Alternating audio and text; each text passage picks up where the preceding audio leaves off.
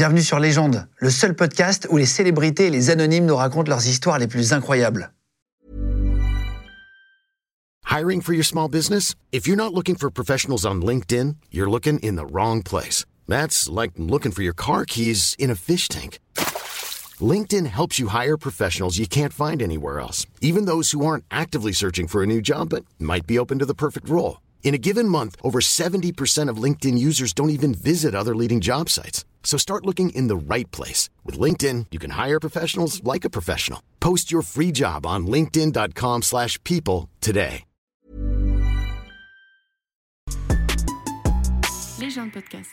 Bonjour tout le monde, bienvenue sur Légende, merci d'être avec nous. Aujourd'hui, notre invité, c'est Grace Toulumba. C'est pas quelqu'un de connu, c'est quelqu'un qui a une vie assez exceptionnelle, qui s'est enfui du Congo parce que ses parents étaient opposants politiques, notamment son père. Il a été en danger, il s'est enfui quand il était enfant du Congo. Il est arrivé en France avec absolument rien. Aujourd'hui, il ouvre son restaurant gastronomique à Marseille. Il va nous raconter sa vie qui est complètement folle. Et autre chose exceptionnelle aujourd'hui, c'est pas moi qui vais animer, c'est Sébastien qui d'habitude écrit les émissions. Vous pouvez vérifier dans tous les crédits des émissions, c'est lui. Euh, et aujourd'hui, c'est sa première émission. C'était mon but quand j'ai créé le média, c'est qu'on soit plusieurs à pouvoir animer euh, et à passer la main aussi. Et donc, je suis hyper content. C'est sa première émission, donc je lui souhaite bon courage. Euh, Envoyez-lui plein d'amour en commentaire et c'est parti. On regarde son émission.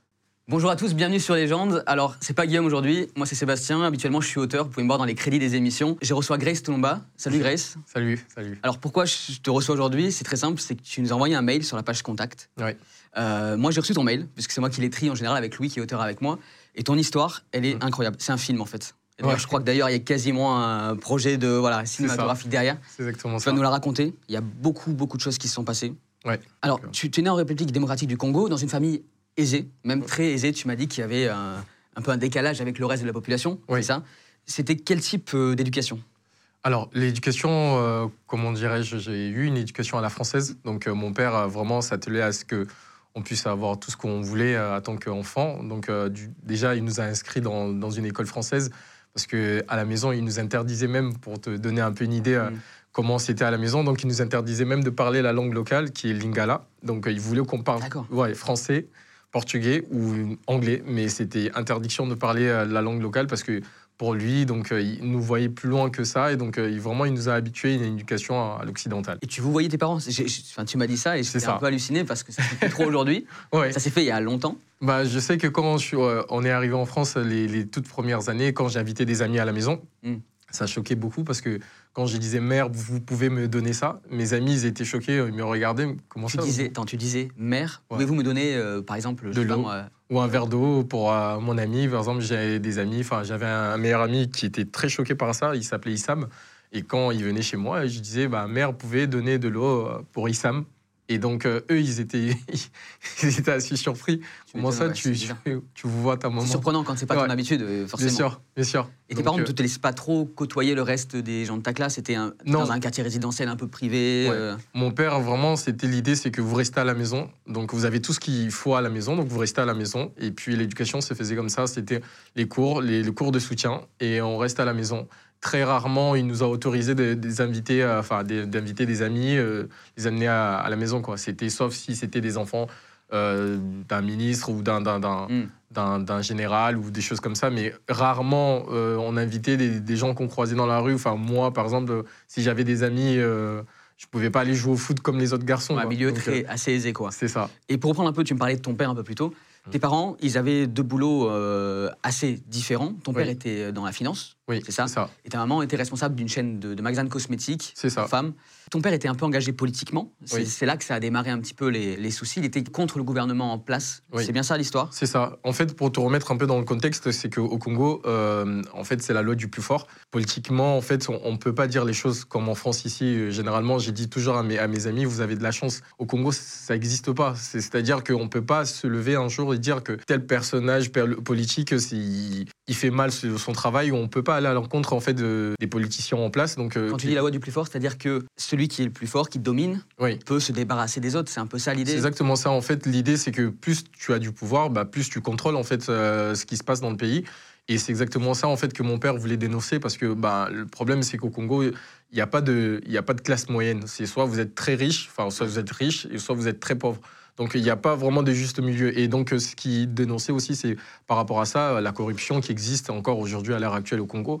Et tout ça, en fait, il essayait de dénoncer. En fait, le but, c'était même pas de créer un mouvement politique en soi, c'était vraiment juste dénoncer en fait des inégalités qui existaient. C'est pas normal qu'on puisse être dans, une, dans un pays dit euh, démocratie et puis qu'on puisse encore avoir des, choses comme ça.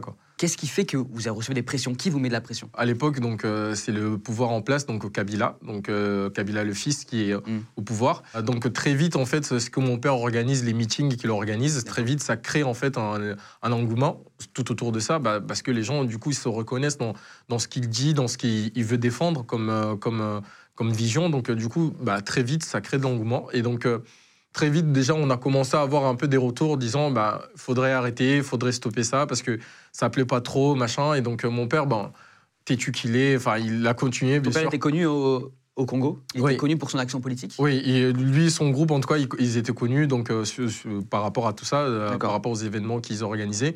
Et donc, suite à ça, donc, bah, on a eu un premier événement donc, qui s'est passé. En fait, il a été invité dans un espèce de congrès où on parlait justement de, l'émancipation de l'Afrique et des libertés des, des, donc personnes. Il devait quitter la maison, c'est ça? Il était en déplacement? C'est ça, il était en déplacement. Donc, euh, il était euh, dans un pays voisin, l'Angola. Donc, euh, nous, on était restés au Congo. Et puis, donc, c'est là qu'on a eu le premier gros événement qui, qui a marqué toute la famille.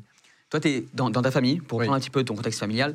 Donc, ta maman, tu as, des cinq sœurs. C'est ça. Tu es l'aîné, tu es, le, es le plus jeune Alors, moi, je suis l'aîné avec ma sœur. Donc, euh, j'ai une sœur jumelle donc, euh, qui s'appelle Bénédicte. Et moi, je suis donc euh, son jumeau, du coup. Et puis après, oui, bien sûr, derrière, j'ai j'ai quatre autres sœurs. Donc, du coup, voilà, je suis le, seul garçon de la famille. Et toi, tu as 10 ans quand ça se passe, ça se produit, ouais, ça c'est ça. À l'époque Donc, le premier événement, quand ça arrive, j'ai ouais, entre oui, 10 ans et 11 ans. Très vite, les choses s'enchaînent. C'est-à-dire que bah, mon père, lui, il est donc en déplacement. Donc, il fait ce grand meeting où il parle, il dénonce en fait les inégalités qu'il y a au Congo, euh, euh, comment le peuple souffre en fait des, inégalités qu'il y a, et puis comment il y a la corruption au Congo. Et donc suite à ça, donc ça a vraiment une résonance, donc ça il s'est diffusé donc en Angola et au Congo. Et donc suite à ça, ben, très vite on va avoir donc les premiers, euh, donc les premiers, les premières retombées. Donc moi, donc l'armée débarque chez nous parce qu'il faut savoir qu'au Congo en fait c'est rarement la police qui traite ces genres d'affaires. C'est que quand on a un problème au niveau euh, politique ou même si on a un problème avec des opposants, c'est directement l'armée qui traite ça. Donc tu veux dire que c'est le gouvernement qui dit, voilà. il y a un opposant à cette maison, dans cette maison avec sa famille, on envoie une milice ou l'armée. Ils viennent, eux, faire de la pression? C'est ça. Donc, euh, donc euh, au début, comme je disais, c'était d'abord des lettres, des menaces, des choses comme ça.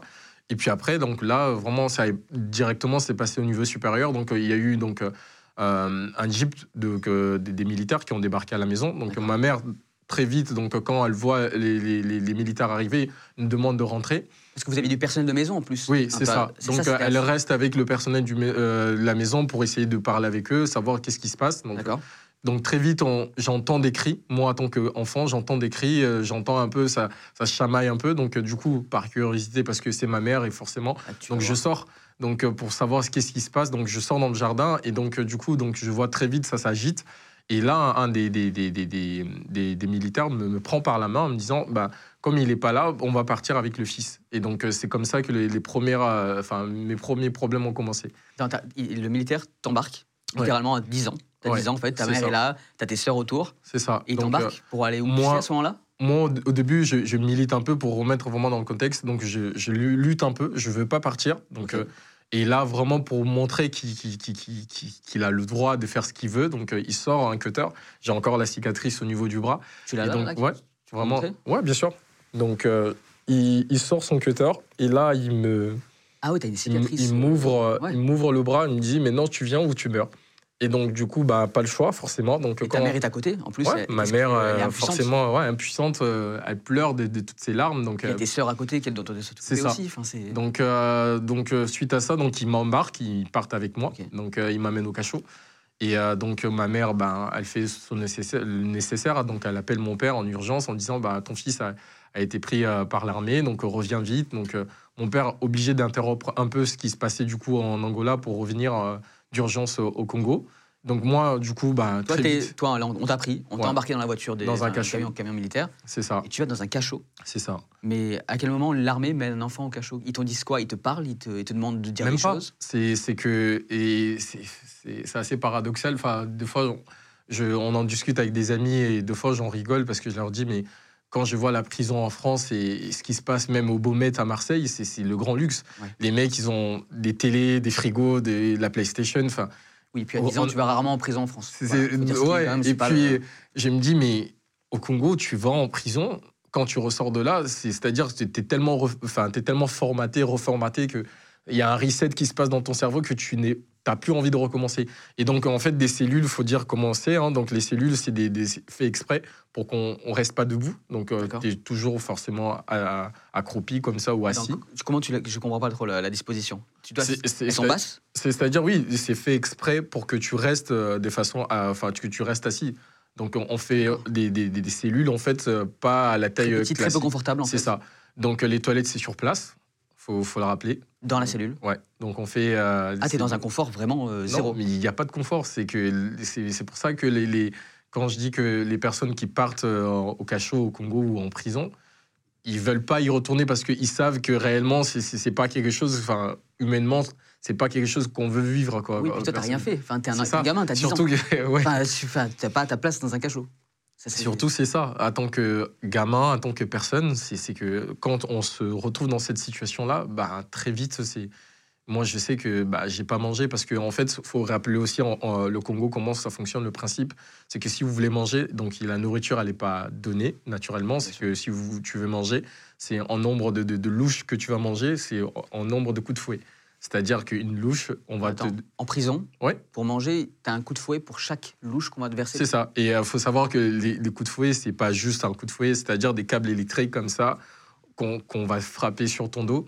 Donc moi, je vois des, des, des- des adultes pleurer devant moi. À ton qu'enfant, bah non, je Tu ne manges pas. je mange pas. Donc ma mère qui revient essaye de, de, de- de soudoyer un peu les, les, euh, les mecs en disant bah écoutez, euh, tenez, je vous donne ça comme argent, laissez, euh, je lui, je lui ai rapporté, laissez-moi lui donner à manger. Et ta mère vient te voir, c'est Ouais, ça elle vient me voir en attendant que mon père arrive. Elle passe euh, quasiment euh, toute la nuit là à l'accueil. Elle attend et de temps en temps elle revient. passes plus d'une nuit quand même. Ouais.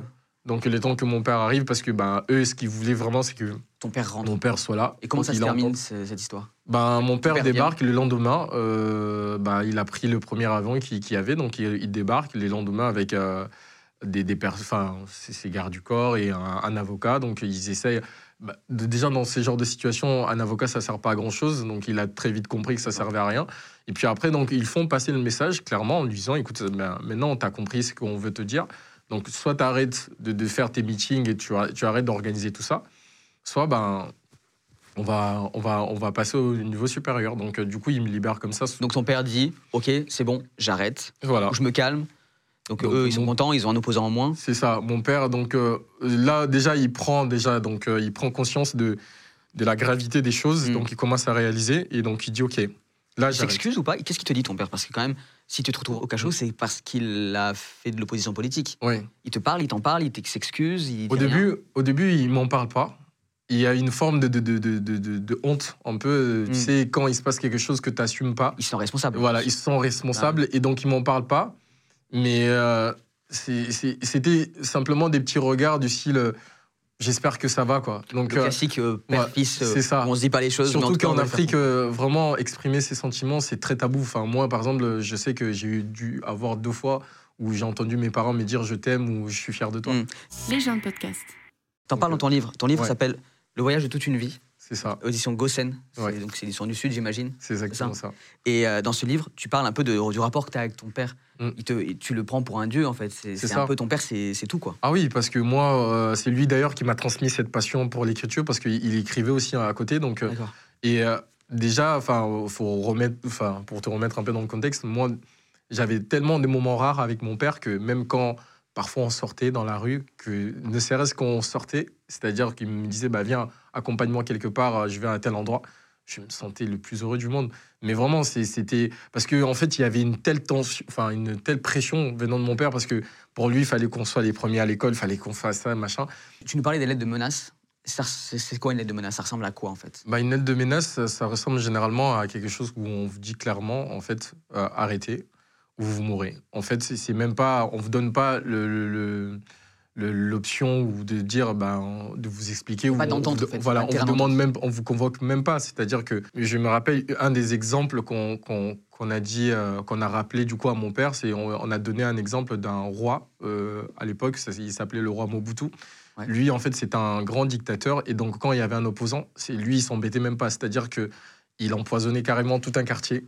Et donc le lendemain, il y avait des, des centaines ou des dizaines de milliers de morts. Donc lui, et donc il, il- il disait à mon père, donc si tu veux pas avoir des morts sur la conscience, Ouais. donc arrête avant qu'on fasse euh, euh, pire quoi.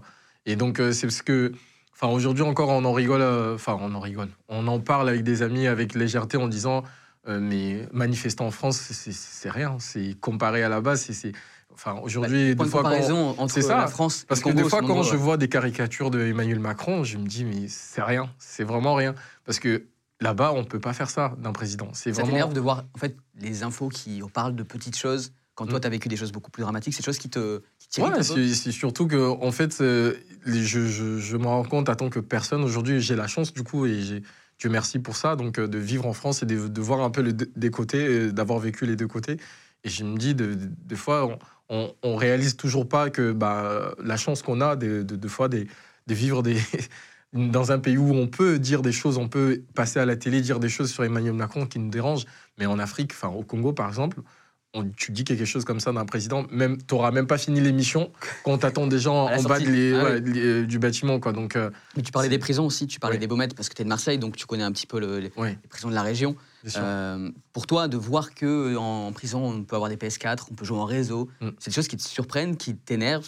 ça, me- ça me dépasse à un, à un- à un niveau, mais tu peux même pas imaginer. Je me dis, mais ces mecs-là, en plus, enfin, après, je, je me suis un peu renseigné en quelque sorte sur le, comment ça fonctionnait la prison. Ben, apparemment, c'est financé par des impôts. Je me Mm. dis, mais c'est inconcevable de dire qu'il y a des mecs qui, qui ont fait des choses, des, des choses vraiment horribles et qui vivent dans des conforts mais extraordinaires. Et je crois que j'étais tombé sur une histoire comme ça où un gars, carrément, euh, parce qu'il était sans abri, il cherchait du coup à aller en prison parce qu'il disait, bon, au moins là-bas, je vais avoir le confort. Et j'ai dit, mais c'est quelque chose qui, c'est inconcevable que quelqu'un de normal ou moi-même des criminels ne veulent pas aller au Congo euh, en prison parce qu'ils savent que La peur de la prison, en fait. ah mais clairement est c'est quelque chose. euh, C'est quand tu sais que tu dois, avant de manger, tu vas avoir des coups de fouet et quand tu sais que bah, tes toilettes c'est au surplace, tu vis dans des conditions, mais tu peux, en fait, tu peux mourir en prison. C'est même et si tu meurs en prison, ben pour eux, ils ils ont pas de justification, enfin ils ont pas de justificatif à donner à la famille, enfin ils, ils ont pas à se justifier. Donc tu meurs, tu meurs en t'enterre. Et puis la famille toi. dira rien en plus, C'est parce ça. qu'il y aura la peur d'être, d'avoir un suivant sur la liste. C'est exactement ça. Et puis surtout, tu vas poursuivre qui? Là-bas, on poursuit pas l'État. Donc ça n'existe pas, c'est ce genre de choses. C'est qu'en Europe ça existe. Donc euh, voilà.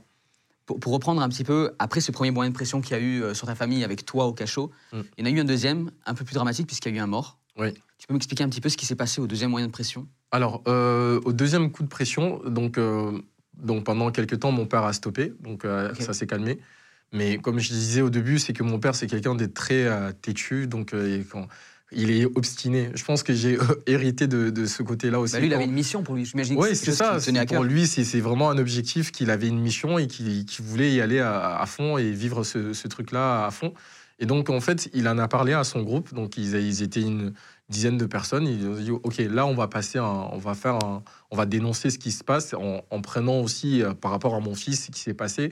On va vraiment essayer de médiatiser ça pour que tout le monde entende et vraiment, on va essayer même de, de faire en sorte que ça résonne même au niveau Que international. ton histoire serve un peu leur cause finalement C'est ça. c'est Et quand ça. tu dis les personnes, des amis de ton père, Mm. c'est pas. Moi, des- si j'ai des potes, je vais pas monter un parti politique avec eux. C'était Mm. des gens influents du Congo C'était des gens qui avaient du pouvoir Des gens qui Il y, y avait, ambassades et alors, il y avait des avocats, il y avait des hommes d'affaires. Donc euh, après, c'était pas des personnes influentes, bah, elles, elles sont devenues influentes puisque bah, du coup on parlait d'eux et donc euh, normal. Et puis euh, en fait, c'est vraiment ces très proches collaborateurs. Donc parmi eux, il y en a un qui, qui, qui- qui les a trahis quoi, en quelque sorte, parce que au fur et à mesure, en fait, le gouvernement se rapprochait un peu de toutes ces personnes-là. Et donc, Ouais. on, on achète des personnes, comme on disait au début, au Congo, il y a beaucoup la corruption. Donc, euh, du coup, bah, T'as déjà il a- vu ça, toi? Des gens euh, acheter des choses, ça se, ah, mais ça se sait Congo, en réputation ou c'est vraiment acté? c'est, c'est, c'est- même à l'heure actuelle, j'ai encore des amis qui sont. Enfin, moi, ça fait 18 ans que je suis pas retourné au Congo, mais à l'heure actuelle, j'ai, des amis qui, qui vont au Congo, qui me disent, même à l'aéroport quand on arrive, on, on paye comme ça. C'est, c'est-à-dire que les mecs, ils savent et que c'est comme ça. C'est rentrer même dans les mœurs, c'est, que, c'est quelque chose qui, qui est normal. Donc, euh, je crois que s'il y avait un, un comédien qui rigolait sur ça, tu arrives comme ça, on te dit il manque une page dans ton passeport. Ça, ça veut juste dire que en fait, t'as pas mis l'argent. Donc, euh, tant que. Ah, ah, c'est le billet en fait. Le billet ça. dans le passeport, c'est la page supplémentaire. C'est ça. On va te dire, on- tu vas arriver avec ton visa en règle, ils vont te dire, monsieur, il manque une page. Tu vas dire, mais comment ça, il manque une page? Tu vas, tu, vas, tu vas regarder, tu vas dire, non, il manque pas une page. Et tu vas lui donner, il va te dire, non, il manque une page. Et c'est pour les étrangers ou c'est globalement pour tout le monde? Mais généralement, c'est pour tout le monde. Et puis après, en fait, ils ont un peu de méfiance, mais non. Euh, quand ils voient que la personne est étrangère, donc ils se méfient un peu. en- et, mais généralement, c'est pour tout le monde. Vraiment pour tout le monde. euh, et surtout quand tu es noir et de nationalité française ou autre, enfin, tu pas de nationalité congolaise, alors là, c'est pire. Ils, ils ont une mauvaise image de ça? Tu- Tu ne retournes pas là-bas parce que tu penses que tu serais mal accueilli Il y a une raison Mhm. particulière? Alors moi aussi je retourne pas parce que déjà je sais que mon nom euh, je vais sûrement parler et je sais que ça ça va déranger. Et Parler, donc force- enfin, à l'heure actuelle je sais que si je vais je vais essayer de reprendre un peu ce que mon père avait fini. Enfin pas fini en, en tout cas. Dénoncer ce qu'il euh, il dénonçait parce qu'à l'heure actuelle il se passe encore c'est Dernièrement, il y a 3-4 jours, il y a eu des manifestations, des gens ont été tués parce qu'ils juste ils manifestaient par rapport à la vie chère et des injustices encore qu'il y a à l'heure actuelle et des gens sont tués à balles réelles dans la rue. Donc c'est ça qui fait résonner en fait quand tu vois ce qui se passe aujourd'hui en France. On a- ça. On a le problème de vie chère. Il y a Mm. des gens, il y a des classes Mm. euh, moyennes et plus euh, moins aisées qui, qui sont dans ces conflits-là, mais on ne voit pas ça. C'est On ça. Pas battu comme ça. C'est ça. Et puis, donc, euh, moi, je me dis, si je vais, je vais, et je vais forcément reprendre. Et ma mère, déjà, rien que l'idée de savoir que je vais y retourner, elle me dit non, quoi. Oublie. Non. Ouais. Oublie. Alors que mes sœurs, euh, par exemple, elles ont toute la nationalité française. Moi, par exemple, j'ai gardé ma nationalité euh, congolaise exprès pour y retourner. Parce que je, m'étais dit, si je reprends quelque chose là-bas, en arrivant avec la nationalité française, ben, ils vont me dire, ben, t'es français, qu'est-ce que Mm. tu veux nous donner de leçons alors que tu es une nationalité euh, française? Donc, je me suis dit, je vais garder cette nationalité pour avoir un peu plus de légitimité. Mais même ma mère, euh, rien que l'idée de s'imaginer que je peux y retourner, euh, non. On va parler des papiers un peu plus tard parce qu'il y a eu Bien un sûr. sujet quand tu étais au collège où tu as failli hein, repartir au Congo Mm, à cause d'une obligation de quitter le territoire euh, français. Euh, mais là, on parlait de, de- de ce qui s'est passé avec l'armée quand ils sont venus faire un deuxième coup de pression. Qui est mort dans ton, dans ton entourage? Donc, donc l'armée, donc euh, un des amis de mon père, donc les trahit, donc dit en quelque sorte, enfin renseigne le gouvernement en place de Kabila en disant, bah, euh, il prépare encore un, un autre coup, un plus grand coup. Donc suite à ça, bah, un dimanche, donc on, on- on entend, donc on entend les gens un peu euh, dans le quartier. euh, Toi, tu es chez toi Voilà. donc nous, c'était un dimanche, donc on devait se préparer pour aller, parce que dans ma famille, on est très croyants, donc on se préparait pour aller à l'église. Donc on entend euh, les cris un peu, donc euh, Mhm. très vite. Donc euh, mon père comprend un peu qu'il se passe quelque chose de pas normal, donc il, D'accord. il- il- parce que déjà on vivait déjà un peu, euh, comment dire, on vivait sous surveillance, on, on était euh, vraiment en alerte, aux aguets. Et donc très vite, il comprend qu'il se passe un truc pas normal. Donc là, donc il dit à tout le monde, on y va, on part. Donc euh, Donc là, vous faites les bagages. Quoi Le projet, c'est de partir à même la pas, maison même pas. C'est-à-dire que on- moi, par exemple, j'ai quitté le Congo. Je crois, j'ai dû quitter le Congo avec un t-shirt et à l'heure actuelle, par exemple, pour te dire, j'ai même pas de photo de moi quand je gamin. Je Toute adolescence, t'as pas de photo de, Non. de cette époque-là en fait. mais j'ai zéro souvenir de. Enfin, je sais même pas. Enfin, j'ai quelques traces parce que mon, enfin, plus tard, je, je le dirai sûrement. euh, quand ma sœur, euh, la dernière qui nous a rejoint, nous a ramené quelques photos, mais des traces de, de photos de moi bébé, je les ai. Mais gamin, ado, j'ai rien. Souvent, on sait trace. que quand il y a des départs comme ça, Mm. ce qui est pris le plus souvent, c'est les photos. On va dire les bijoux, parce que si on a besoin de- d'avoir une monnaie d'échange, c'est le mieux. Mais donc toi, tu as des photos d'enfance, de tout Rien. bébé, et c'est tout après. C'est ça. T'as plus rien. J'ai rien. J'ai, on est parti euh, avec de l'argent. Mon père, en fait, il, il a demandé à ma mère parce qu'ils avaient leur euh, un espèce de coffre où ils rangeaient tout, donc euh, de prendre ce qu'ils devaient prendre. On est, Mhm. on est sorti comme ça. Donc on est sorti à trois véhicules. D'accord Donc euh, direction euh, l'ambassade. euh, donc euh, Donc l'ambassade de l'Angola. d'Angola au Congo, C'est ça. c'est ça? Donc il y avait trois voitures. Donc un, un- un- une- enfin les, les gardes du corps devant. D'accord, ok. Nous, euh, la voiture du milieu. milieu. Et donc, euh, euh, il y a un troisième véhicule où il y avait le personnel de la maison, enfin, euh, deux gens personnels de la ouais. maison qui étaient dans le troisième véhicule. Et donc, on roulait comme ça, donc on partait. Donc, eux, ils sont arrivés à vive allure. Donc, Donc la- ils ont l'armée arrive Ou l'armée ou L'armée, carrément. Donc, ils ont réussi à stopper le, le- le troisième véhicule. Donc, ils ont rafalé dans le troisième, comme ça. C'est-à-dire qu'ils sont tirés. Vraiment Sur- en, en pleine journée comme ça, devant tout le monde. Et c'est pour ça que, même quand j'y pense, je me dis, mais c'est- fou qu'on qu'on sait tout ça à l'heure actuelle et que ça ne change pas. Parce que aujourd'hui, euh, certes c'est un autre président, mais ce autre président, il, il- il reproduit exactement les, les mêmes choses. Et il y a beaucoup de choses qu'on sait, mais Et dans la dernière voiture, il y avait, donc tu disais, les gens du personnel de maison. ouais, ouais, dont un que qui, qui- je passais beaucoup mon temps avec lui parce que il s'appelait Sandra, donc euh, c'était un gars. euh, j'avais beaucoup sympathisé avec lui parce que ce mec-là, en fait, je restais beaucoup avec lui euh, quand mon père n'était pas là. Donc c'est lui qui m'a. Parce que mon père, il était très, très à cheval sur les devoirs, sur des choses. Donc euh, c'est Sandra, donc euh, lui, euh, c'était un peu à la cool. Donc c'est-à-dire, il me faisait écouter du, du, du, du Biggie ou du, du rap. Donc euh, en fait, c'est les premières fois où j'ai écouté du rap, c'était avec ce mec-là. C'est un donc, grand frère, quoi. Ouais, c'est ça, c'est ça. Moi, j'avais pas voilà, des, des- ce côté, euh, enfin, un idéal un peu masculin. Ouais, ouais, ton père n'était pas trop là, donc avais une ça. sorte Et puis, et puis quand il était là, c'était de voir, parlons de, de tes études, tes notes, machin. Donc, euh, du coup, vraiment, c'était vraiment avec lui, c'était plus relax. On dit un peu le good cop, bad cop, quoi. T'avais ton père qui était dur parce qu'il voulait Mm. que tu réussisses, et puis un peu après, t'avais Sandra qui était plus détente. Et lui, était dans la dernière voiture, C'est ça. et dans la rafale, il s'est retrouvé à. C'est ça. il- à mourir. donc il est mort donc de ça et euh, donc euh, on l'a enfin on a eu la confirmation plus tard par la- l'ambassadeur du de l'Angola au Congo. Donc nous on est du coup on a quand même réussi à s'enfuir donc on est arrivé chez l'ambassadeur où euh, bah, on est resté là-bas quoi. On est Là, vous êtes toujours à Kinshasa, c'est ça. mais dans l'ambassade, donc vous êtes un peu protégé par. euh, C'est ça. Le fait que bah, lui, c'est un diplomate, qu'il est intouchable en quelque sorte et que on peut pas venir chez lui comme ça. Donc, euh, donc euh, grâce à lui, donc on va réussir à, de- à sortir du Congo. Donc, il demande du coup à ce qu'on nous prête un, enfin, il fait affréter un avion qui vient de l'Angola jusqu'au. Congo pour nous récupérer. Et donc, c'est là comme c'est comme ça qu'on sort du Congo. Donc là, vous passez en Angola pendant un petit moment. C'est ça. Vous restez là-bas jusqu'à ce que finalement, vous Mm. décidez de partir en France. Qu'est-ce qui est l'élément déclencheur qui va vous faire partir en France tous? En fait, Enfin, Pas tous d'ailleurs. Il y a eu donc euh, pendant un temps pareil au Congo, donc un- il fait silence radio.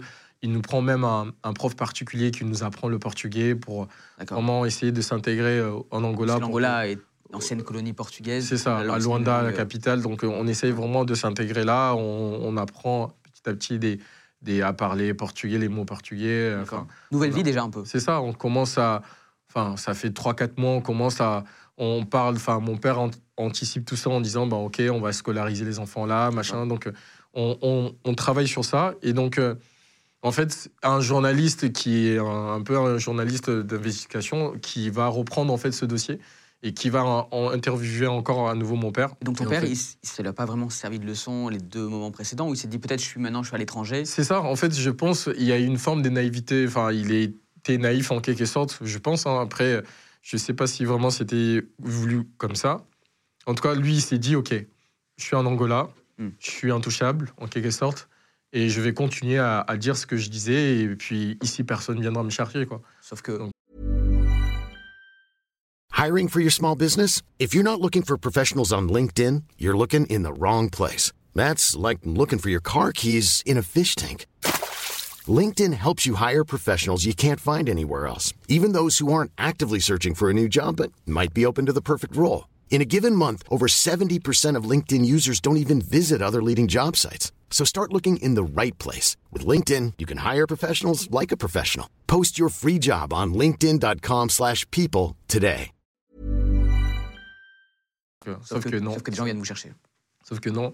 Et euh, donc, euh, le gouvernement, ce- cette fois-ci, ne pouvait pas envoyer l'armée, donc ils envoient une milice exprès. Donc, euh, euh, et là, donc, on était dans, une, dans un quartier résidentiel pour te. Pour te Toujours pour aussi un luxe. Enfin c'est un quartier. Un peu moins, parce que forcément, donc, on arrive dans un nouveau pays. Enfin, c'est déjà. c'est Je, on vit dans une des maisons de l'ambassadeur. C'est même pas mon père qui achète cette maison-là. On vit, on nous prête une maison. D'accord. Donc euh, vraiment, on vit euh, dans cette maison-là en attendant. Donc euh, du coup, bah, donc on est dans un quartier résidentiel où il y a plusieurs un peu maisons et villas qui, se- qui, qui se suivent quoi.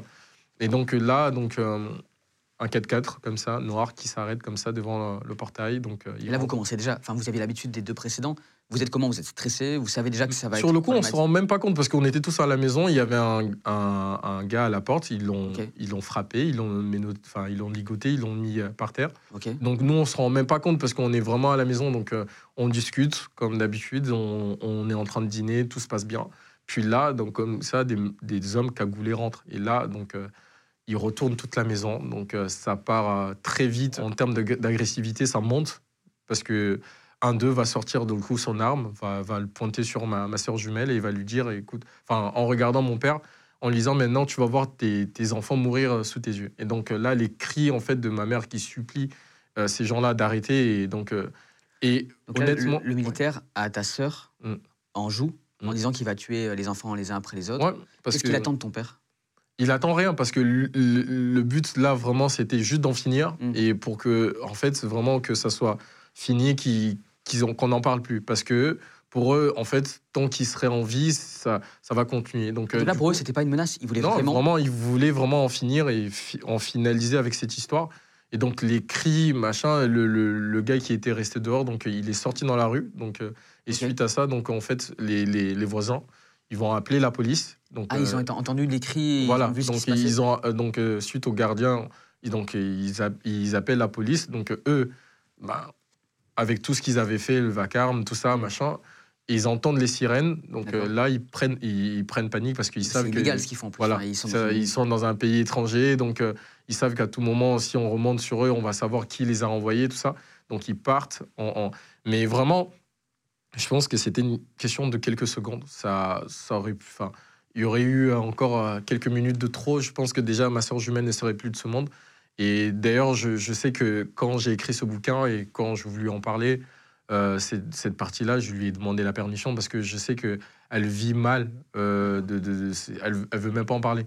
C'est, elle- enfin, elle a fait un espèce de, de, de, d'abstraction, ouais, de trauma où elle veut vraiment Mm. faire, faire comme si ça n'a jamais existé, quoi.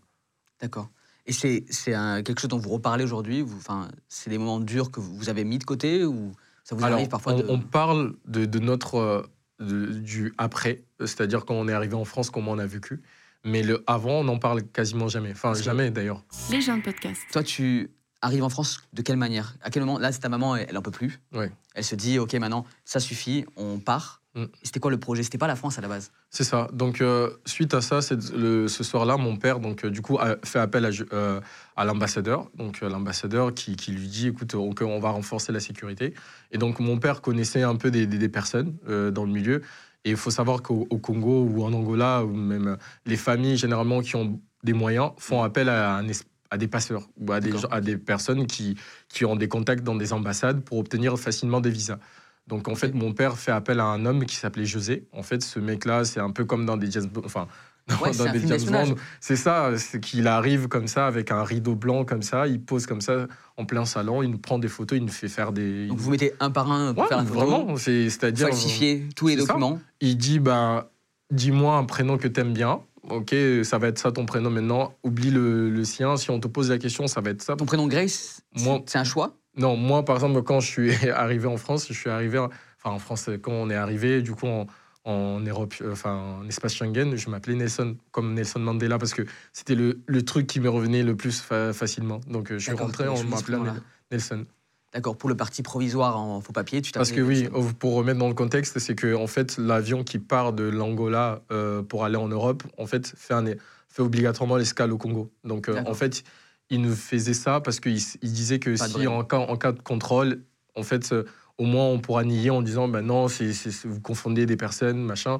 Et donc, on- ça, ça donnait de la crédibilité à l'histoire. Donc, euh, du coup, il fallait qu'on s'appelle autrement. Et combien ça coûte? Parce que vous êtes nombreux, vous êtes une Ouais. famille où il y a cinq sœurs, il y a toi, Mm. euh, il y a tes parents. C'est ça. Euh, Est-ce que tout le monde part déjà? Il n'y a pas tout le monde qui part? Je crois Non. que ton père et ta petite sœur restent? C'est ça. En fait, José se trompe euh, dans les déclarations. Je ne sais pas ce qu'il il a fait. Donc, il se trompe sur le nom d'une de, mes sœurs. Et donc, euh, elle s'appelait Merveille. Je ne sais pas ce qu'il avait marqué. En tout cas, le visa est rejeté pour ma sœur Merveille. Donc, mon père, automatiquement, dit bah, Je ne vais pas laisser une fillette seule ici en, en- Normal. en Angola. Donc, je reste avec elle. Donc, nous, les autres, donc, on part. Donc, euh, donc, on part avec José, qui se fait passer, du coup, pour le coup, pour un, un- un mari. Euh, Donc, euh, ma- venait d'où? C'était quelqu'un euh, que vous connaissiez Quelqu'un de. on connaissait pas, mais militaire, euh. c'était c'était un gars comme ça qui, qui vraiment sa spécialité, c'est d'obtenir des visas, faire sortir des personnes quoi. Et combien, En tout cas, combien ça vous coûte ça? Parce que ça- c'est un coût, on voit aujourd'hui. Oui, c'est des grandes sûr. discussions, les passeurs, même dans des, dans des sphères beaucoup plus euh, classe moyenne et plus mm, basse. bien sûr. C'est un vrai sujet. Combien Ouais. ça coûte, vous, en Alors nous, je me rappelle que ma mère a, a payé 13 000 dollars donc à l'époque et 13 000 dollars donc c'était beaucoup, beaucoup, beaucoup, Ouais. beaucoup d'argent. Euh, donc euh, ils ont donné 13 000 dollars comme ça, ils ont sorti euh, quasiment leurs économies qu'ils avaient. Quoi. Donc ma mère, elle avait gardé encore un peu d'argent et un peu de, de ses bijoux au cas où. Donc, mais en tout cas, le, la, la quasi-totalité de leurs économies, ils ont donné à ces José. Et donc là, le projet, c'était de partir en Europe, en espace Schengen, comme tu dis. Mm. Vous arriviez en Belgique, c'est ça? C'est ça. Donc il a obtenu des visas pour la Belgique. Ok. Parce que nous, l'objectif, c'était d'aller en Suisse, mais il n'avait pas de contact en- dans l'ambassade suisse. Il avait des contacts euh, pour l'ambassade euh, enfin, en France euh, et la Belgique. Donc, il a obtenu donc, un visa pour la Belgique. donc, on part du coup de l'Angola pour la Belgique pour ensuite aller en. Suisse.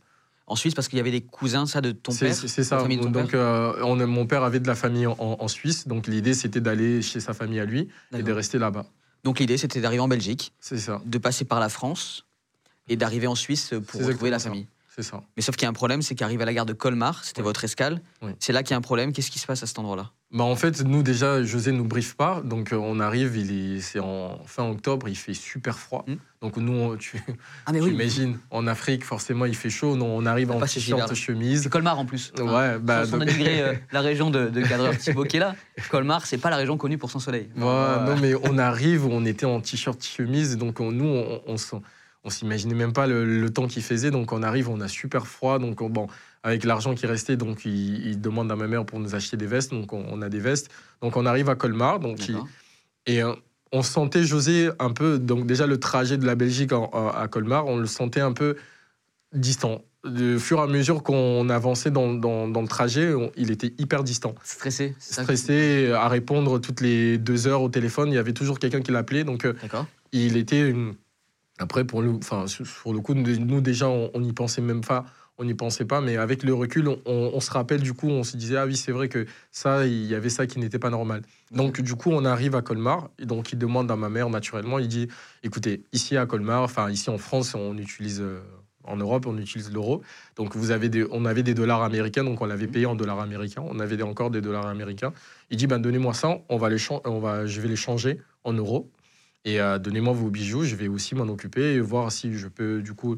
Donc là, vous êtes à. Colmar. Donc Ils on vous est à Colmar les dans bijoux, une, ils dans, vous demandent dans- tout. ouais, dans Et une gare. Vous vous doutez de rien. Et oui, nous, on se doute de rien, sachant qu'on lui fait confiance. On, on se dit, bon, dans tous les cas, c'est lui qui nous a amenés ici. Donc, Ouais, euh, ouais, il garde, c'est lui qui a nos passeports sur lui. C'est lui qui a. Donc, euh, en fait, c'est lui vraiment qui fait, euh, à chaque fois qu'on doit acheter un billet ou quelque chose, c'est lui qui, qui va à chaque fois faire les choses. Donc, vraiment, C'est discute avec les gens. Voilà, c'est une ça. question, c'est lui qui va la poser. Vous, vous êtes vous suivez en fait. Nous, nous, on le suit vraiment les yeux fermés. Donc, du coup, on arrive à Colmar. Donc, il, il nous demande en disant bah, écoutez, donnez-moi ce que vous avez et je vais aller changer ça. Donc, il prend et là, il disparaît. Il disparaît, on reste dans cette gare. Donc, on est arrivé aux alentours de 8 h du matin, 9 h, sachant que ma mère, à l'époque, donc, elle venait d'accoucher en Angola. Et donc, euh, elle avait un bébé d'à peine 6 mois. Donc, on est resté là dans cette gare de 9 h jusqu'à 20 h et personne. Toute la journée, vous attendiez José en fait Ouais. qui... Donc on n'avait pas d'argent, on n'avait rien, donc on attendait, on avait faim. La petite dernière qui pleurait, forcément, ben, on est resté là à attendre. Et puis en fait, euh, il y avait un monsieur qui, qui- tu sais, il y a des personnes personnels d'entretien oui, qui, arrivent comme qui ça, c'est ça, qui gère la gare. Et donc ce monsieur arrive et nous dit mais euh, vous, vous attendez quelqu'un parce que le dernier train vient de partir. Et donc on le regarde, on dit ben oui, on lui explique un peu la situation. Il dit ok, euh, ben écoutez, euh, on, enfin attendez encore, mais là en tout cas le dernier train vient, vient de partir. Donc Lui, il te dit que lui, le train, continue de matin quoi. c'est ça. Donc, euh, il continue de faire euh, ce qu'il fait. Donc, il revient une heure après. Il dit il est 21h. Par contre, il Faut s'il est- partir. ouais, faut partir. Donc, il y aura, il y aura, enfin, il y aura plus de train. Donc, et donc, euh, il nous dit écoutez, dans tous les cas, venez avec moi. Vous allez dormir chez moi. Il vous a invité chez Ouais. lui Et vraiment, il nous. Parce que vous êtes euh, quand même, vous êtes nombreux. Il y a ta maman, C'est ça. il y a ta, ta sœur, donc C'est- un- tes quatre sœurs, ta maman et toi. C'est ça, on est, on est six. Donc, euh, et donc, euh, c'est pour ça que j'espère, même en, en passant dans cette émission, en espérant les- la magie des réseaux sociaux pour pouvoir le retrouver. Ce monsieur, c'est, il s'appelait Leita, donc c'est un Malien. Lui, il avait quitté aussi son pays suite à, à des problèmes politiques. Donc, euh, il avait laissé ses deux enfants, c'est des garçons avec sa femme. Donc, il, il- il attendait pour un regroupement familial pour qu'il puisse le rejoindre. Et donc, ce Leita nous a dit ben, venez chez moi naturellement. Donc, euh, et, et puis, Il a compris ce que vous viviez en fait. Il s'est dit. euh, c'est ça. Et pour lui, en tout cas, il- lui, pour lui, c'était clair que le- les- enfin, José ne reviendra pas. Donc il nous a dit, ben, moi je pense qu'il ne reviendra pas, mais nous on disait, mais non, c'est impossible. Il va revenir, donc il dit, bon, en attendant, vous ne pouvez pas rester à la gare, mais venez avec moi. Et puis demain, on reviendra à la gare. Et puis voilà. Donc, euh, il nous a pris chez lui. Donc, on a, il nous a hébergés chez lui. Le lendemain, on s'est représenté à la gare. Enfin, on attendait encore. Donc, Vous avez dit à tout moment, José va revenir. c'est ça. euh, On se disait encore, on croyait encore que José allait revenir. Et puis après, on se rend compte que bah, il se passe toujours rien. Donc, il est quasiment. On est là, euh, on s'est pointé à 9h ou 8h, donc il se passe rien. Donc, et puis, il nous amène au commissariat. D'accord. Et donc, on explique la situation. Donc, euh, et, Qu'est-ce qu'ils vous disent au commissariat enfin, ben, Vous arrivez, vous n'avez pas de papier, pas d'argent, le, euh, le- pas d'affaires le- avec vous. C'est ça, c'est exactement ça. Le, le gars qui nous reçoit, il nous regarde, il nous dit, ben, donnez- enfin, il nous pose une question d'ailleurs trop, trop bizarre parce que du coup, sur le coup, vraiment, on a, on s'est dit, mais il fait exprès ou quoi? Il nous dit, ben, une pièce d'identité pour prendre un dépôt de plainte, mais on n'a rien. On n'a rien, donc euh, du coup, bah, il dit, je peux pas traiter votre dossier, donc euh, et là, il, donc il, il appelle euh, du coup un, un centre de demandeurs d'asile. Donc euh, là, on est redirigé du coup vers ce centre de demandeurs d'asile. Donc sachant que ça faisait du coup déjà, enfin plus de 24 heures où on n'avait pas donné de suite à mon père parce que c'est José encore qui avait le téléphone. Donc Là, ton euh, père, il sait pas ce qui se passe? mon père, il sait pas ce qui se passe, il n'a pas aucune nouvelle. Nous, on- n'a pas de nouvelles de lui, donc euh, on reste comme ça. Et donc c'est José qui, qui, qui- qui nous amène, euh, enfin nous accompagne. Donc et donc là, on est pris en charge du coup par un centre de demandeurs d'asile euh, du coup à, à Colmar. Les gens de podcast. Tu m'as parlé d'un sujet. Alors, toi, Mm. tu travailles dans la cuisine aujourd'hui.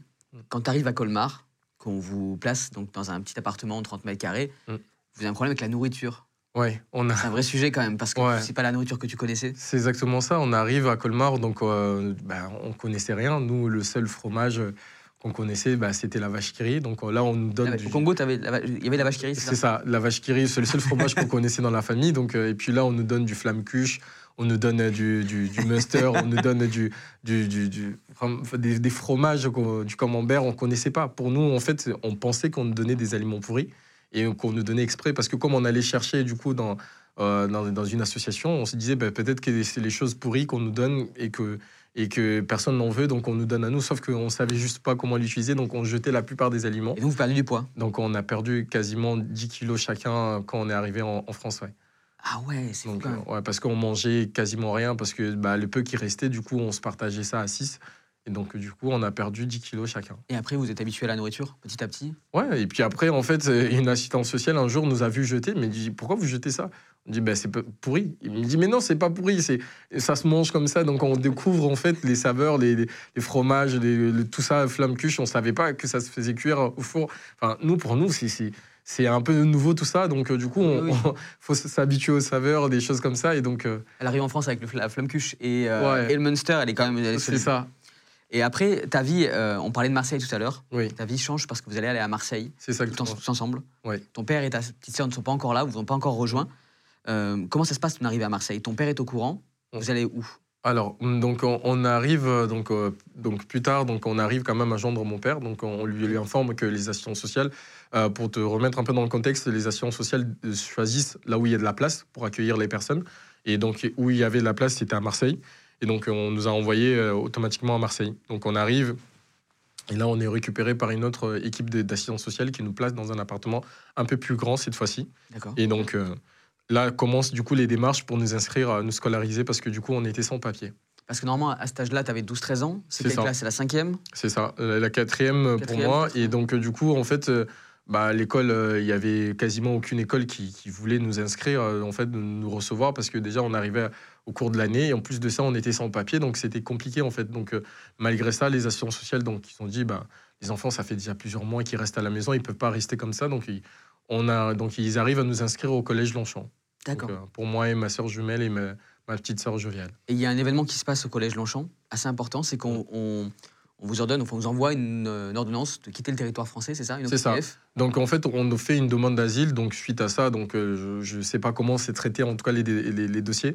Donc on reçoit un, un- un OQTF, donc obligation de quitter le territoire. Et donc euh, ça, ça veut dire ce que ça veut dire, c'est qu'on avait deux mois pour du coup partir, retourner au Congo. Alors que vous scolarisé, alors, alors que vous, avez voilà. vie, vous êtes bons élèves en plus. C'est ça. Donc euh, les, les profs trouvaient que bah, c'était injustifié. Donc euh, sachant que bah, les, connaissant l'histoire, connaissant tout ce qui se passait, donc ils se disaient donc non. Pourquoi les enfants doivent partir? Donc euh, du coup là, il y a eu une une manifestation, mais il y, avait des blocus, les profs faisaient carrément des blocus bloqués pour qu'il n'y ait pas. Pour votre histoire, ils se Pour sont engagés histoire, pour. c'est ça. Ok. On a eu un réseau, en fait, un réseau d'éducation sans frontières, c'est un réseau de profs qui se sont mobilisés en disant bah, on ne veut pas que cette famille parte.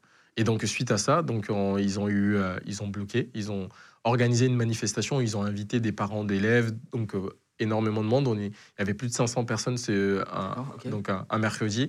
Et donc, du coup, ils ont, ils ont défilé. Et nous, on était hyper gênés avec ma.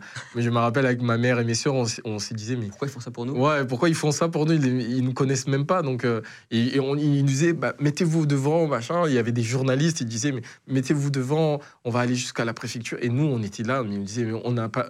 Enfin, on veut pas ça. Nous, on veut juste euh, rester euh, en mode dis- discret. Donc, euh, du coup, on est arrivé devant donc, euh, la sous-préfecture.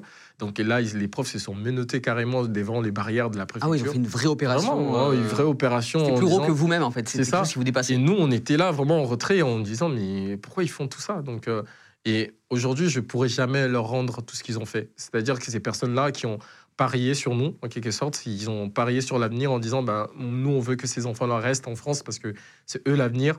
Et c'est eux, euh, du coup, euh, ils nous ont portés comme si on, enfin, ils nous connaissaient depuis un moment. quoi. Donc, euh, suite à ça, ben, ils ont été reçus par le préfet. Donc, Donc toi, le préfet, vous êtes passé à la préfecture, ça fait un gros coup d'éclat, enfin médiatique quoi. Et on vous donne des papiers français à ce moment-là ou pas encore? Même pas. Donc le préfet dit allez-y, écoutez, j'ai pris note, je vais réfléchir. Donc en attendant, j'enlève le QTF, je vais réfléchir sur la situation, je vais regarder le dossier de près. Donc euh, un mois après, donc on- ils reçoivent un, donc les profs reçoivent un recommandé et donc Ah. pareil, donc ils, ils regroupent tout le monde euh, au, collège Longchamp. Donc euh, et moi j'arrive. je me rappelle encore, j'arrive avec des écouteurs, je me mets au fond de la salle parce que je me dis, si c'est une réponse négative, je vais pas entendre ça. Donc, et là, les, tout, donc, tout le monde est, est- est en mode silencieux. hein. Vraiment, il y a une ambiance qui, qui pèse dans la salle. Donc, euh, on attend de savoir. Donc, il y a un des, des profs, donc euh, Simon, il s'appelait.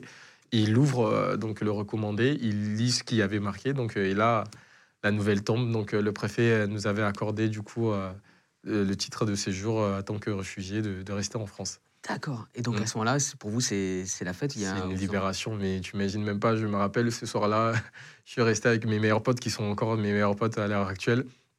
On est resté dehors à, à jouer au basket euh, jusqu'à tard le soir, jusqu'à 22h, parce que c'était une forme de libération, c'était un soulagement. Mais ça y est, enfin, on pouvait dire que, OK, là, on, on est sécurisé en quelque sorte, on va pouvoir du coup vivre une vie normale. Bah oui, une Mm. vie que t'as- qui était un peu instable jusqu'à présent, ça. puisque ça pouvait s'arrêter à tout moment si tu devais repartir euh, au Congo où tu n'aurais pas été bien, bien accueilli en plus. C'est ça. Parce que Ton père était, euh, ton père était encore là-bas à ce moment-là? Oui, il était encore là-bas, donc mon père nous a rejoints bien plus tard, donc euh, vraiment bien plus tard. Donc euh, une fois qu'on a eu nos papiers, donc euh, ma petite sœur nous a rejoints, donc euh, quelques euh, deux ans après, donc elle nous a rejoints, et puis mon père, et lui, il est arrivé beaucoup beaucoup beaucoup plus tard. D'accord. Tu as, enchaîné sur des études après, après collège, après lycée. Euh, fait pas mal de sacrifices. Tu, devais- Mm. tu voulais faire la Kedge School, c'est une école de, de business, commerce, c'est ça? C'est ça. Et ça. comment c'était quoi ta vie? Tu avais les cours plus du travail à côté? C'est ça. Donc, euh, en fait, de commerce, on sait C'est ça. Donc ma mère n'avait pas forcément les moyens. Donc ce que je faisais, c'est que le- la semaine, je bossais euh, chez Burger King le soir. Donc euh, j'a- j'avais le cours la journée. Donc le soir, j'allais bosser chez Burger King et le week-end, ben, je bossais chez Ikea pour faire des extras, pour pouvoir payer du coup combiner, et payer du coup l'école et donc euh, pas Tout de le temps de l'école, tu n'avais eu aucun temps libre en fait. C'est ça. Ok. Et t'as obtenu ton diplôme? Ouais, j'ai Ouais. eu mon diplôme avec des sueurs et des larmes, mais je l'ai eu. Ouais. Et ce, Donc, ce diplôme t'a servi à quelque chose? En fait, t'es parti sur la cuisine après, un peu de temps plus tard. C'est ça. Est-ce que c'était l'objectif déjà de ce diplôme-là? Tu voulais aller dans un milieu de culinaire ou t'avais un autre projet? Non, moi j'ai toujours voulu faire un peu comme mon père, c'est-à-dire avoir mon, mes affaires, mon entreprise. Donc euh, business, du quoi. coup, en fait, j'ai fait une licence en gestion euh, d'entreprise et donc euh, l'idée c'était de, de créer quelque chose en fait. Donc euh, au début, je me suis lancé dans une start-up dans le tourisme et puis après, en fait, très vite j'ai été rattrapé par la cuisine. Donc euh, parce que ma maman, bah, elle m'a transmis cette passion pour la cuisine. Et puis après, j'ai fait mes écoles aussi en tant que manager responsable dans la cuisine, euh, notamment chez Burger King, Vapiano, tout ça. J'ai bossé dans, dans toutes ces enseignes-là. Donc ça fait que bah, plus tard, j'ai voulu continuer dans, dans la cuisine. Quoi. Il y a un événement, en Mm. fait, tu te retrouves à être manager d'un d'un restaurant. Je Oui. sais pas si c'est une chaîne ou si c'est un restaurant particulier, particulier qui s'appelle Crocorico. C'est ça. Et il y a un événement qui se passe avec un client Mm. qui a entraîné un peu un déclic de ta part pour créer ton propre projet. C'est ça. Pour remettre un peu dans le contexte, du coup, as, C'est un week-end de décembre où il y a du monde. Vraiment, c'est le période de décembre. Tu sais comment c'est bondé les centres commerciaux. Et donc là, les équipes, on n'avait pas de pause. Et donc, euh, je vois deux messieurs s'avancer devant moi. Donc, euh, au bout de 8 heures, 8 heures de rush d'affilée, donc je demande à mes équipes, écoutez, prenez une pause. Je reste en caisse comme c'est un peu calme. Je vais gérer euh, la caisse et la cuisine. Et donc, euh, ils partent en pause. Et donc, je vois ces deux messieurs à s'avancer euh, devant moi.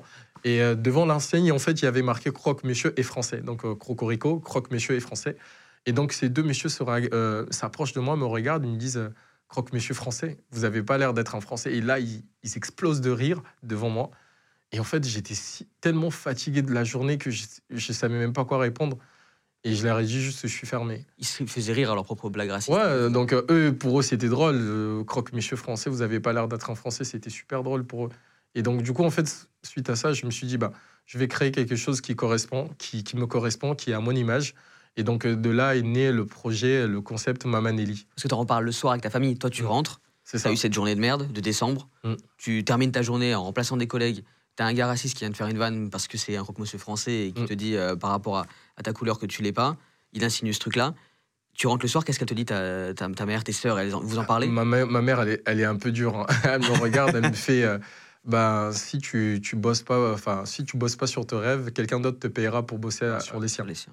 Et donc, euh, du coup, cette phrase, ça a tellement résonné, ça a été une claque. Elle m'a dit, mais bah, tu as toujours eu plein de rêves, pourquoi tu, tu, tu bosses pas sur le tien Et donc, euh, du coup, ce- soir-là, j'ai- pas, j'ai pas dormi, j'ai j'ai réfléchi, ok, comment je pourrais faire Donc, euh, du coup, là, le projet est né, donc euh, Mamanelli, je me suis dit, là, c'est ça y est, c'est bon. Donc, je vais reprendre les recettes de la maman, je vais le revisiter, étant donné que j'adore cuisiner et qu'en plus de ça, je l'ai déjà aidé parce que ma, mère, ma maman était à un moment donné, quand on est arrivé en France, donc elle a fait tout ce qui était mariage, euh, traiteur de mariage. D'accord, ok, donc elle cuisinait, tu l'as toujours vu cuisiner. C'est ça, ma mère, elle détestait l'idée de l'enfant roi.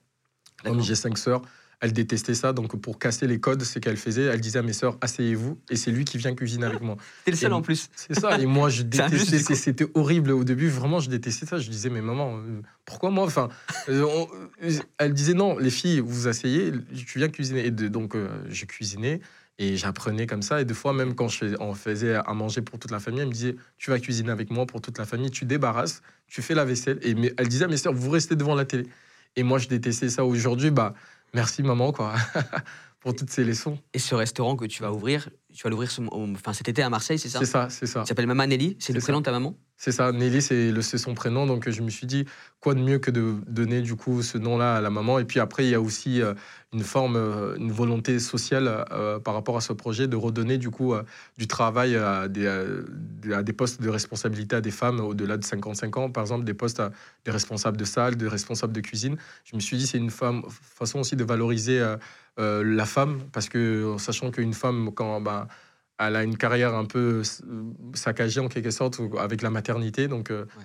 pouvoir donner du coup à- à la possibilité à ces femmes-là donc de retrouver un emploi à, à des postes. Euh, voilà, c'est ça, à des postes. euh, Et, et- peu plus. et ce restaurant, qu'est-ce que tu vas y faire? C'est la fusion euh, Congo-marseillaise Tu vois Est-ce que c'est un mélange de bouillabaisse et de plats congolais? C'est quoi que tu vas Alors, ce que je vais faire dans ce restaurant, c'est de revisiter juste simplement les recettes de ma maman avec euh, moi des acquis que j'ai eu aujourd'hui. Aujourd'hui, euh, j'adore le Munster. Aujourd'hui, j'adore d'autres fromages. Donc, euh, Donne-nous une recette de ce qu'on peut trouver chez Maman Nelly, par exemple. ben, on peut trouver par exemple un suprême de poulet assaisonné aux sept épices de la maman c'est avec. bon, voilà, on va arrêter là, on va, aller- coco. on va y aller. On va aller chez Maman Nelly. Et, et ton... Comment tu vois la France maintenant aujourd'hui? Tu as un recul, tu as 30 ans aujourd'hui? Mm.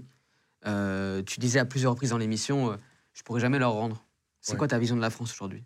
La France, c'est un, un peu comme mon père. La, la- le le Congo, c'est un peu comme ma maman. En fait, je pourrais jamais choisir en disant j'aime autant, enfin j'aime plus mon père que ma mère. Enfin, pour moi, c'est- la France m'a tout donné. Aujourd'hui, je, je suis hyper reconnaissant parce que aujourd'hui, la vie que j'ai, la vision que j'ai, j'ai une sœur qui est ingénieure en data science, une autre qui est manager. Enfin, chacun, il y en a même une autre qui a créé sa propre marque de, vêtements textiles euh, euh, africains. Et tout ce qu'on nous a donné aujourd'hui, je pourrais jamais le rendre parce que et, je, me rends compte de la chance que j'ai et, euh, je me dis encore merci par rapport aux personnes qui ont cru parce en fallait y croire en 2006. C'était surtout ça parce que eux ils ont cru, ils ont vu, ils ont été visionnaires en disant bah cette famille là, ces enfants là vont être un plus pour la France.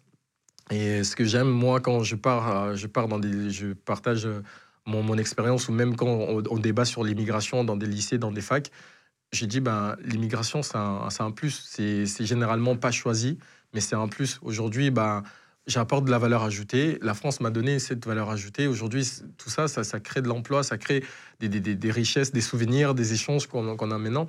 Et donc, euh, tout ça, ça fait que ben, je suis tellement fier d'être français et congolais en même temps. Donc, euh, aujourd'hui, je, je pourrais jamais. euh, je j'ai pas de mots pour exprimer ce que je ressens. Donc, euh, je me sens très français. Donc, je suis arrivé par hasard et je suis resté par amour. Et tu l'as raconté euh, très très bien dans ton Ouais. livre, qui s'appelle Le voyage de toute une vie, C'est ça. Kinshasa à Marseille, aux éditions Gossen. Ouais. Donc il est 2021 le livre, mais en fait euh, c'est une histoire, c'est une histoire de film. C'est ça. Et puis, bientôt. il y a un côté un peu cinéma, tu vois. ben- ben, bientôt, c'est le projet. On- on- je suis en train de travailler pour l'adapter euh, sur grand écran. J'ai demandé ce qu'on peut te souhaiter, c'est ça en fait. C'est que ton histoire, ça. elle trouve preneur en production, quoi. C'est exactement ça. Ben Grace, je te remercie. euh, Merci à toi. Voilà, je vous remercie aussi d'avoir suivi l'émission. Moi, c'était Sébastien, donc pas Guillaume. Voilà, ça change un petit peu. Mais euh, très heureux de- d'avoir animé cette émission. On est sur TikTok, on est sur Instagram, on est, on est sur Facebook. Oui, il y a encore des gens sur Facebook. J'y suis sur Facebook. Donc euh, voilà, likez notre émission, partagez en masse l'histoire de Grace et l'histoire de tout ce que vous pouvez voir sur, sur Légende. Merci à tous et à très bientôt. Les gens de podcast.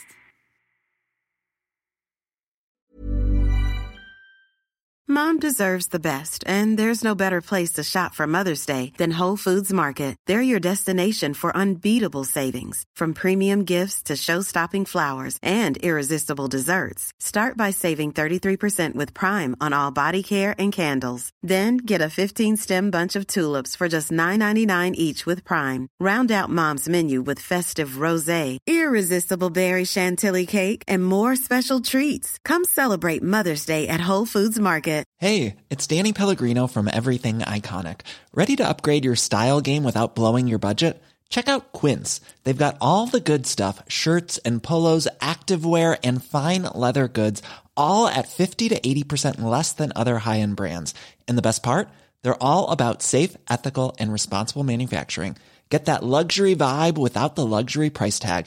Hit up quince.com slash upgrade for free shipping and 365 day returns on your next order. That's quince.com slash upgrade. Vous venez d'écouter un épisode de Légende. Retrouvez cette interview et toutes les autres sur nos réseaux sociaux, YouTube, Instagram, Snapchat et TikTok. Vous tapez Légende, L-E-G-E-N-D. Et si vous avez aimé ce podcast, abonnez-vous et pensez à lui mettre 5 étoiles. Merci.